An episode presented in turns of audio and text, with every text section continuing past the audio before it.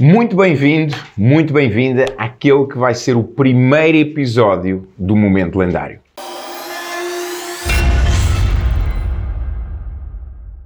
O Momento Lendário vai ser uma rubrica que o cenário vai poder variar, o conteúdo vai poder variar, mas o propósito vai ser sempre um: adicionar valor, trazer ferramentas, trazer conteúdos práticos para que tu possas aplicar na tua vida e transformares a tua vida naquilo que eu chamo uma vida absolutamente lendária. O meu nome é Jorge Coutinho, eu sou um especialista em desenvolvimento humano, em transformação e em coaching. E eu hoje queria falar contigo sobre paciência. Paciência é algo que eu identifico nos dias de hoje fundamental ou até imprescindível para nós conseguirmos atingir os nossos objetivos, para nós conseguirmos atingir a nossa realização, para nós conseguirmos viver os nossos sonhos. E se tu és como eu, ou sem parte és como eu, a paciência pode não ser uma das tuas virtudes, a paciência pode não ser uma das tuas qualidades, a paciência pode de facto ser algo que tu tens em falta. E nada melhor do que para nos inspirar e nada melhor para nos fazer olhar para um outro ponto de vista do que histórias. E eu tenho uma história, uma história real, sobre paciência que se passou com o meu avô, com o meu avô António, o meu avô Melro, um avô que eu, que eu tive, que partiu há mais de uma década e que foi alguém que me inspirou. E foi alguém que, eu olhando para a vida dele hoje em dia, que viveu uma vida absolutamente lendária. E ele viveu uma vida absolutamente lendária porquê? Porque ele viveu de acordo com aquilo que era o seu propósito, aquilo que eram as suas crenças e aquilo que eram os seus valores. O meu avô Melro era alguém do campo, alguém extremamente humilde, que nasceu numa família também ela humilde, cresceu no Alentejo, um homem que não sabia ler, não sabia escrever, mas tinha uma paixão pelo campo, tinha uma paixão por pessoas, tinha uma paixão por animais natural. E houve um dia que eu fui visitar, eu estava ainda naquilo que eu chamo a minha outra vida, estava na, na indústria, e houve um dia que eu fui visitar, eu estava por ali perto, tinha ido visitar um cliente ali naquela zona, do Alentejo, perto de Estremoz, nomeadamente perto de Veiros, e resolvi ir visitar o meu avô. E nessa altura eu estava numa vida corporativa, mais movimentada, com a pressão das vendas, dos resultados e tudo mais, e é, muito provavelmente, também fruto disso, o meu limite de paciência nesse dia estava mais reduzido ainda. E eu lembro-me de estar com o meu avô, e estamos a falar de uma altura em que não havia smartphones, havia sim telemóveis, mas que o telemóvel servia apenas e só para fazer chamadas e para enviar mensagens de texto. E eu tinha ligado para uma namorada que eu tinha nessa altura, tinha ligado para ela uma vez, tinha ligado para ela duas vezes, tinha ligado para ela três vezes e ela não tinha atendido. E eu tinha ligado, aliás, e eu tinha, após isso, enviado SMS, enviado mensagens e ela também não tinha dado resposta. E toda esta situação do eu ter ligado e ter enviado mensagens tinha-me criado um certo desconforto, tinha-me criado uma certa irritação.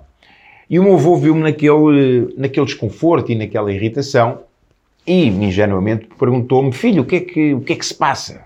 com o seu sotaque alentejano, filho, o que é que se passa para estás assim?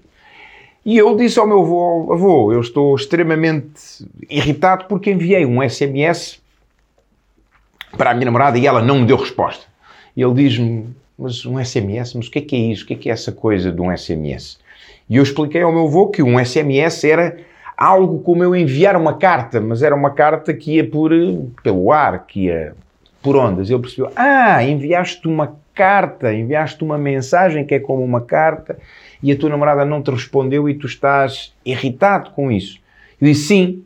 Eu vou, mas isso foi há quanto tempo? Eu vou, foi há 5, 10, 15 minutos. E todas estas questões, tudo, toda esta forma do meu avô me estava a irritar ainda mais. Ou seja, estava-me a tirar ainda mais paciência ou estava-me a mostrar ainda mais a minha falta de paciência.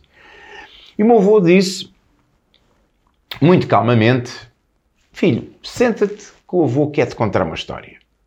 E o avô, mas. Não, senta-te. O avô quer-te contar uma, uma história sobre cartas e sobre paciência. E o meu avô começou-me a contar uma história que eu já tinha ouvido, que era a história de como ele tinha conhecido a minha avó. E como era a história de como ele tinha começado a namorar com a minha avó.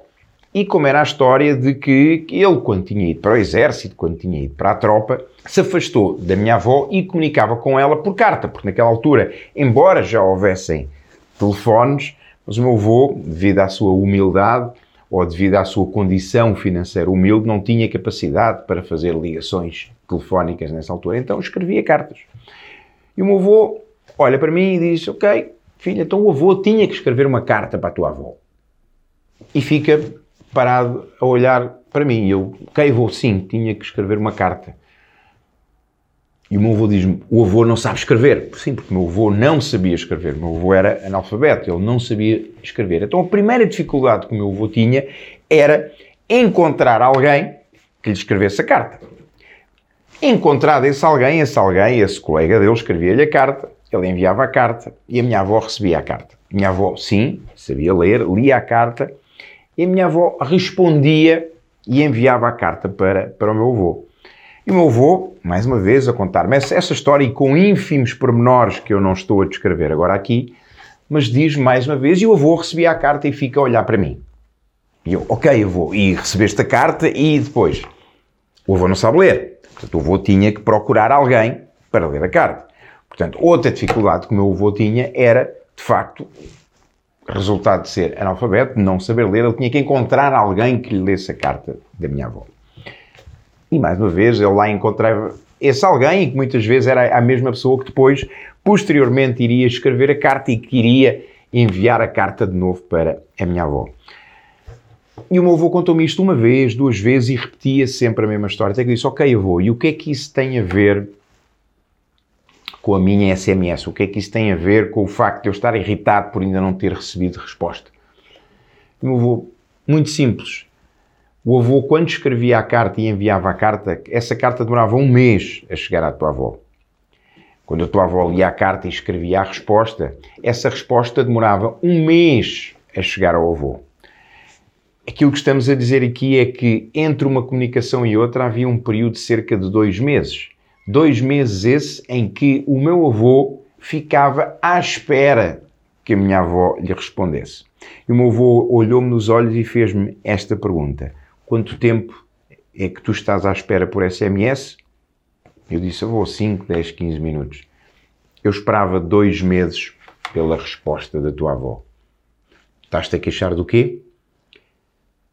Então, esta história do meu avô, e que é uma história real, é uma história que, que eu partilho muitas vezes com, com amigos e muitas vezes até em contexto de formação ou em contexto de certificação e que tem a ver com isso mesmo, tem a ver com a nossa incapacidade hoje de ter a paciência, de saber esperar o tempo necessário para que muitas vezes as coisas aconteçam.